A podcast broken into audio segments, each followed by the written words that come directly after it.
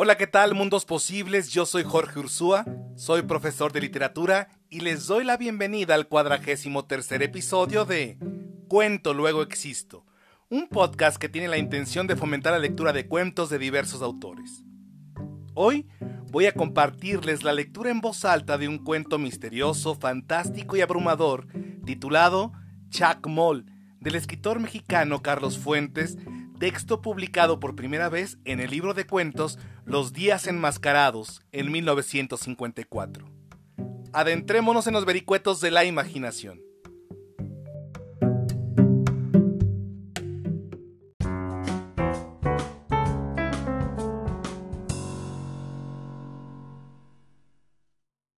Chuck Moll, de Carlos Fuentes.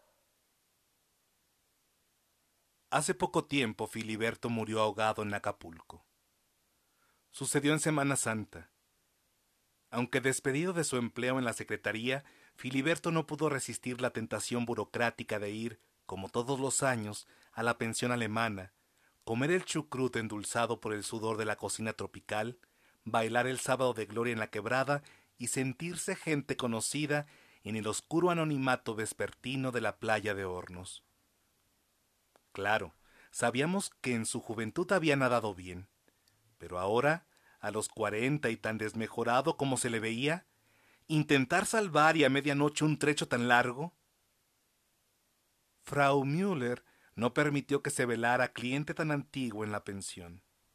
Por el contrario, esa noche organizó un baile en la terracita sofocada, mientras Filiberto esperaba muy pálido en su caja a que saliera el camión matutino de la terminal y pasó acompañado de guacales y fardos a la primera noche de su nueva vida.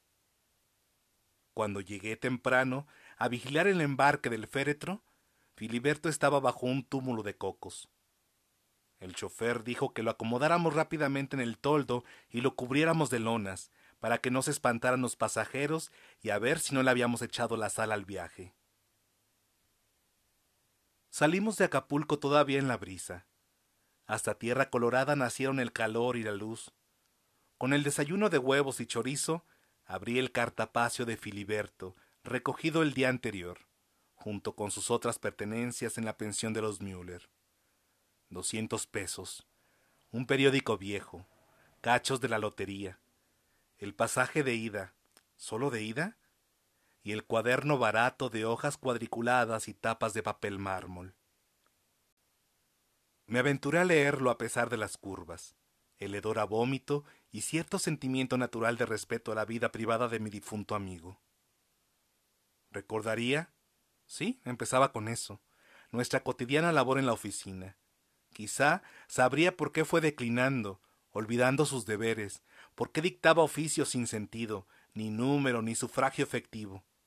Por qué, en fin, fue corrido, olvidada la pensión sin respetar los escalafones.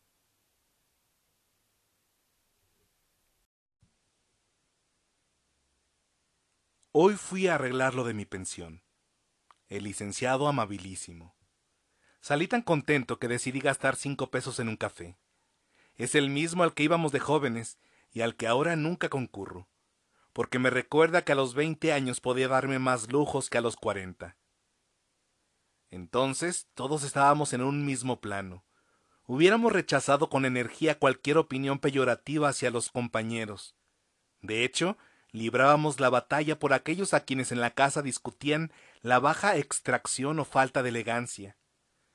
Yo sabía que muchos, quizá los más humildes, llegarían muy alto, y aquí en la escuela se iban a forjar las amistades duraderas en cuya compañía cursaríamos el mar bravío. No, no fue así. No hubo reglas. Muchos de los humildes quedaron allí. Muchos llegaron más arriba de lo que pudimos pronosticar en aquellas fogosas, amables tertulias.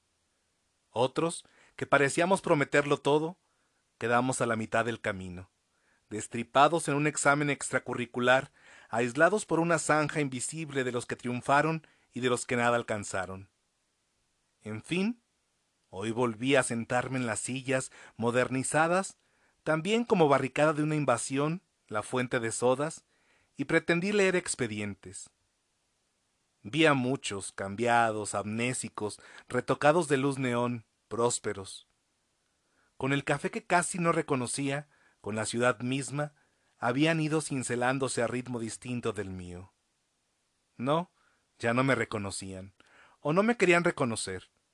A lo sumo, uno o dos, una mano gorda y rápida en el hombro. Adiós, viejo, ¿qué tal? Entre ellos y yo mediaban los dieciocho agujeros del country club. Me disfracé de los expedientes. Desfilaron los años de las grandes ilusiones, de los pronósticos felices y también todas las omisiones que impidieron su realización. Sentí la angustia de no poder meter los dedos en el pasado y pegar los trozos de algún rompecabezas abandonado. Pero el arcón de los juguetes se va olvidando, y al cabo, quién sabrá dónde fueron a parar los soldados de plomo, los cascos, las espadas de madera. Los disfraces tan queridos no fueron más que eso, y sin embargo había habido constancia, disciplina, apego al deber. ¿No era suficiente o sobraba? No dejaba en ocasiones de asaltarme el recuerdo de Rilke. La gran recompensa de la aventura de juventud debe ser la muerte. Jóvenes, debemos partir con todos nuestros secretos. Hoy no tendría que volver la vista a las ciudades de sal. ¿Cinco pesos? Dos de propina.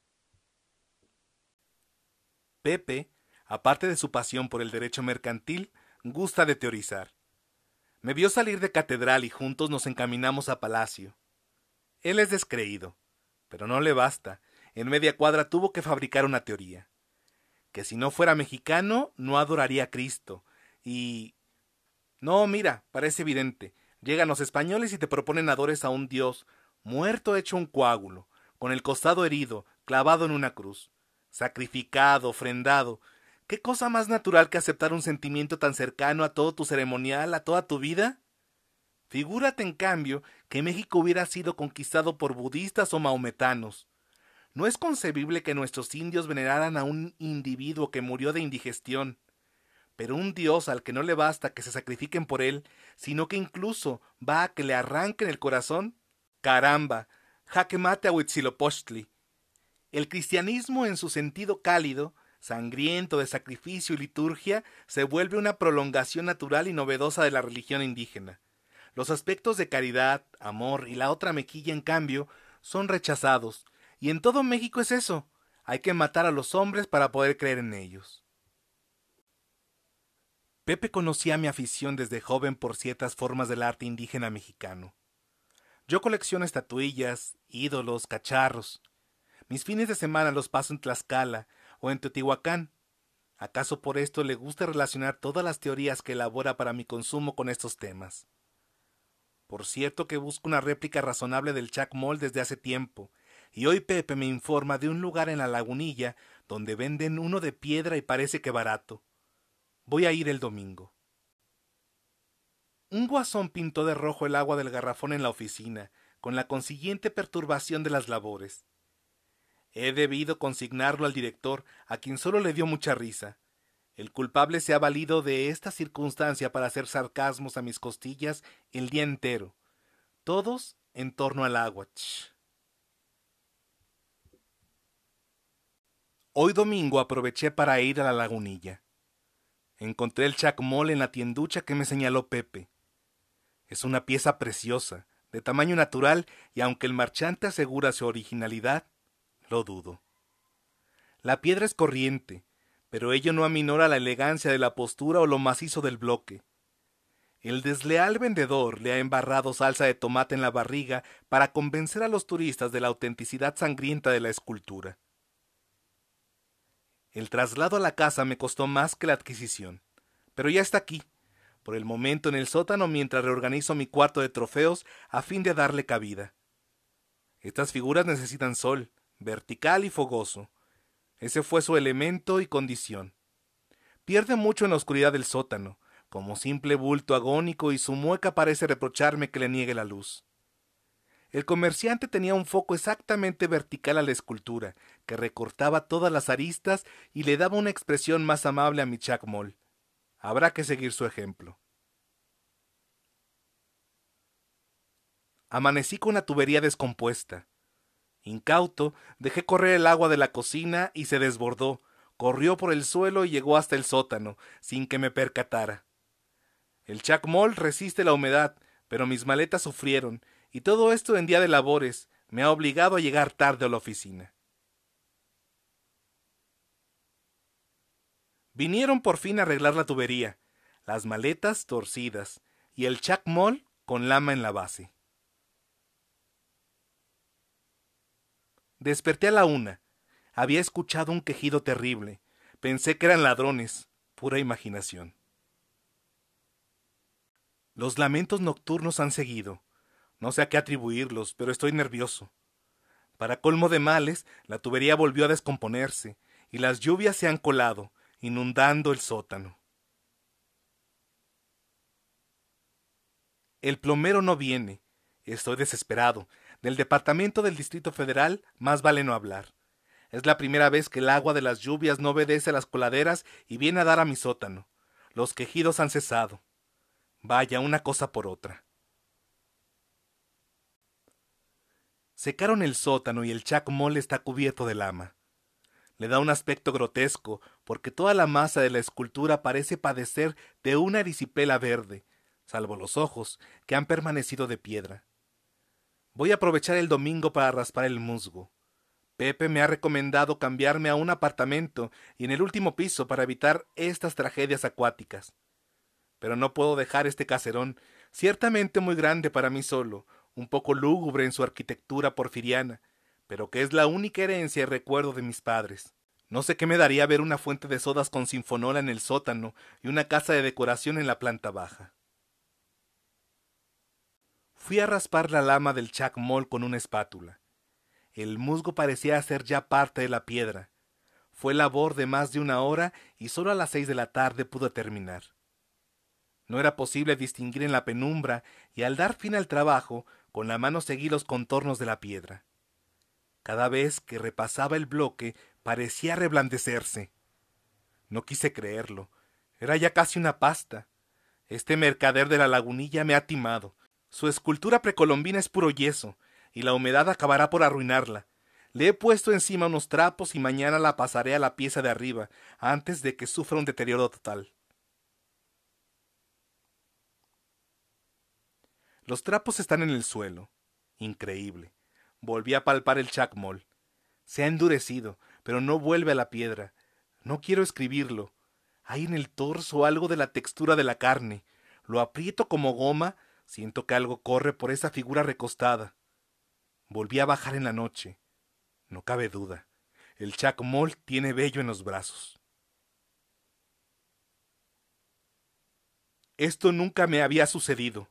Tergiversé los asuntos en la oficina, giré una orden de pago que no estaba autorizada y el director tuvo que llamarme la atención.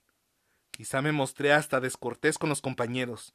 Tendré que ver a un médico, saber si es imaginación o delirio o qué, y deshacerme de ese maldito chacmol.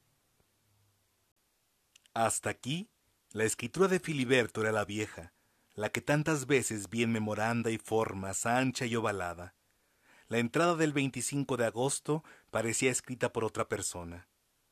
A veces como niño separando trabajosamente cada letra, otras nerviosa, hasta diluirse en lo ininteligible. Hay tres días vacíos y el relato continúa. Todo está natural y luego se cree en lo real. Pero esto lo es, más que lo creído por mí. Si es real un garrafón y más porque nos damos mejor cuenta de su existencia, o estar si un bromista pinta de rojo el agua. Real bocanada de cigarro efímera, real imagen monstruosa en un espejo de circo, reales, ¿No lo son todos los muertos presentes y olvidados?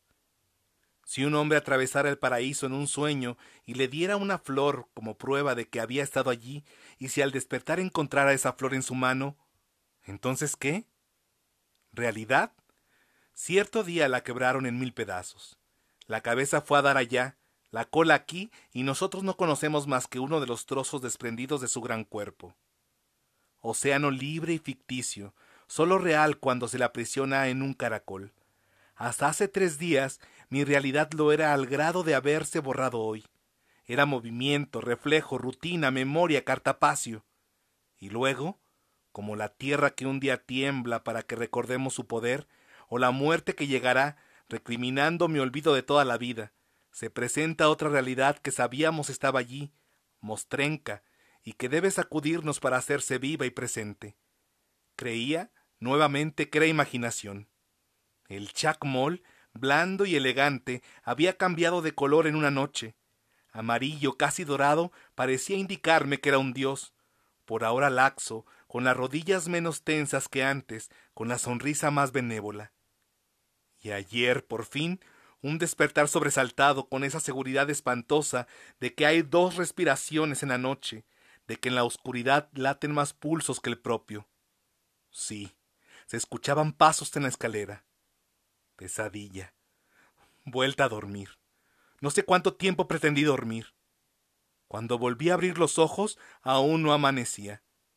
El cuarto olía a horror, a incienso y sangre. Con la mirada negra recorrí la recámara, hasta detenerme en dos orificios de luz parpadeante, en dos flámulas crueles y amarillas. Casi sin aliento encendí la luz. Allí estaba Chuck erguido, sonriente, ocre, con su barriga encarnada. Me paralizaban los dos ojillos casi viscos, muy pegados a la nariz triangular. Los dientes inferiores mordiendo el labio superior, inmóviles. Solo el brillo del casquetón cuadrado sobre la cabeza anormalmente voluminosa delataba vida. Chuck Moll avanzó hacia la cama. Entonces empezó a llover.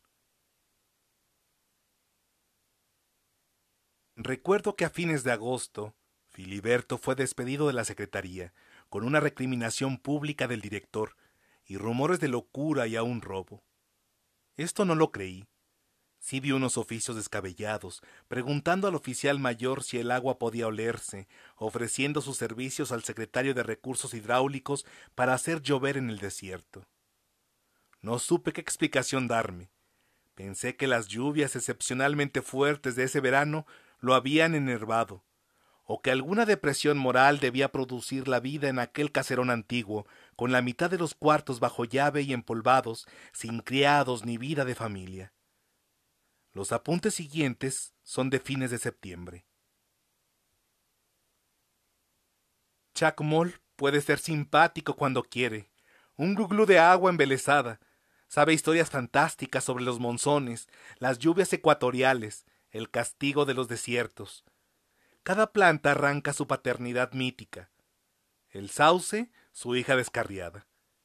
Los lotos, sus mimados. Su suegra, el cacto.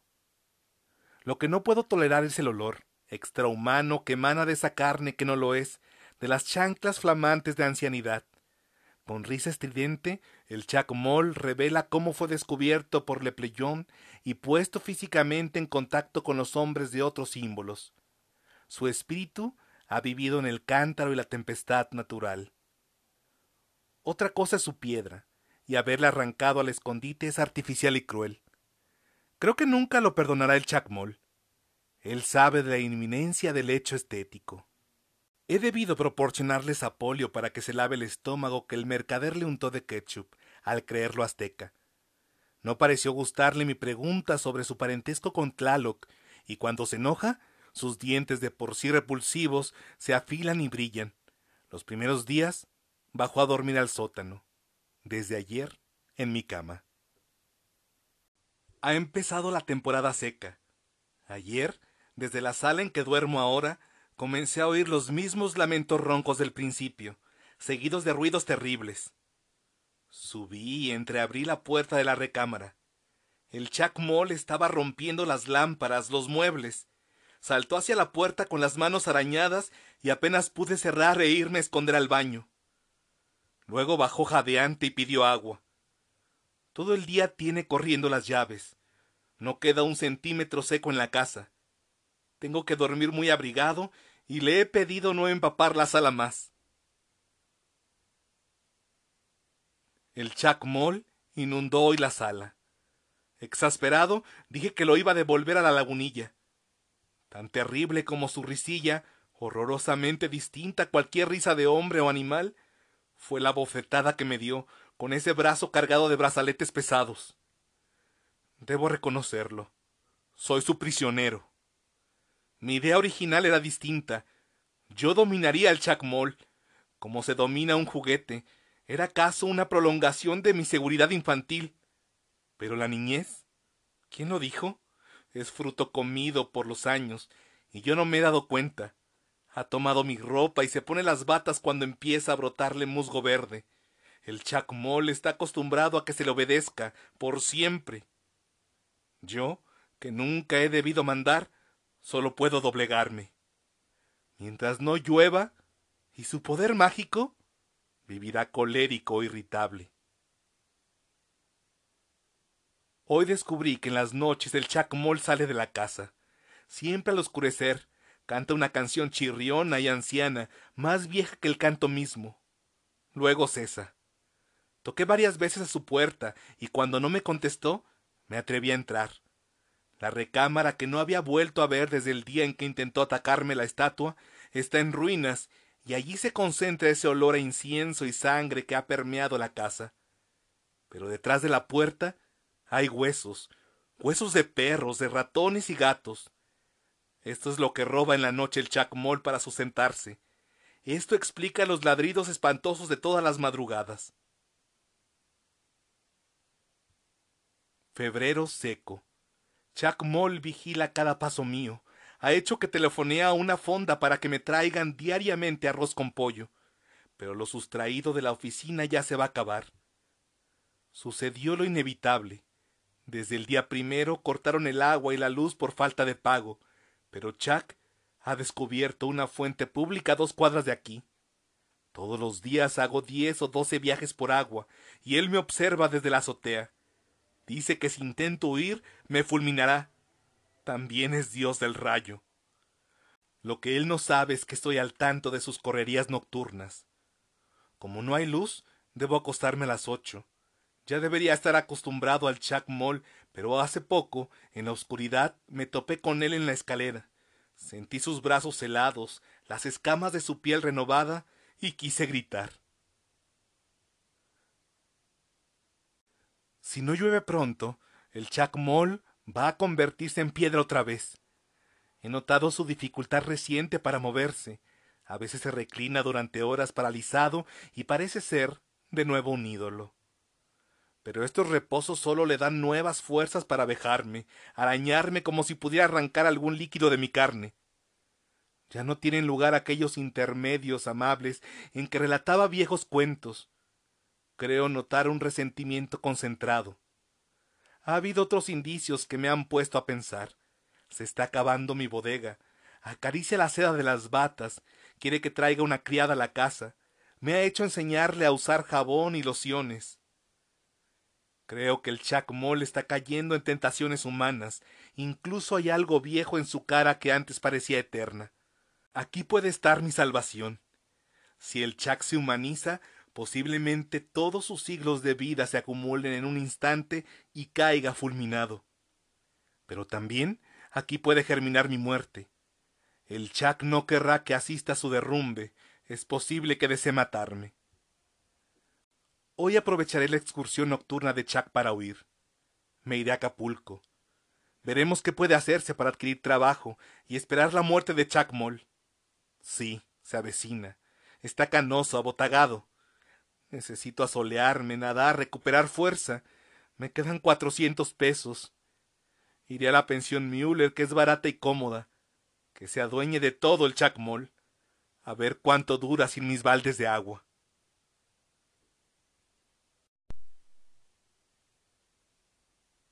Aquí termina el diario de Filiberto.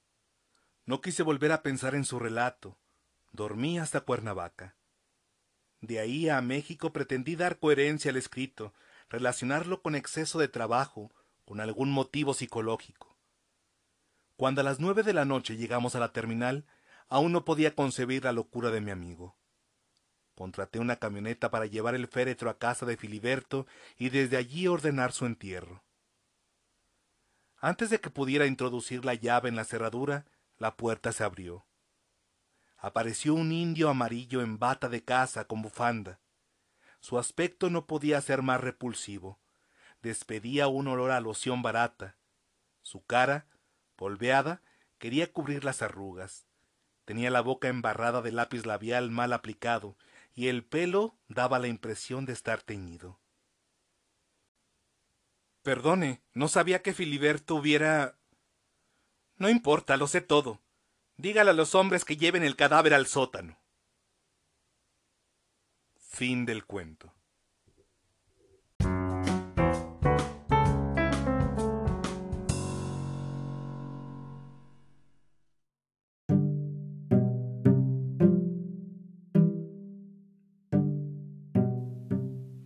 Gracias por acompañarme en este episodio de Cuento Luego Existo. Espero que haya sido de tu agrado. Si te gustó este podcast, te invito a que lo compartas. Sígueme en redes sociales, en Facebook, Instagram y YouTube como Cuento Luego Existo. En el próximo episodio profundizaremos en la vida y obra del escritor mexicano Carlos Fuentes y nos adentraremos en el cuento Chuck Moll. Te invito a que me sigas en los laberintos de la imaginación para que podamos seguir existiendo en las palabras. Hasta la próxima.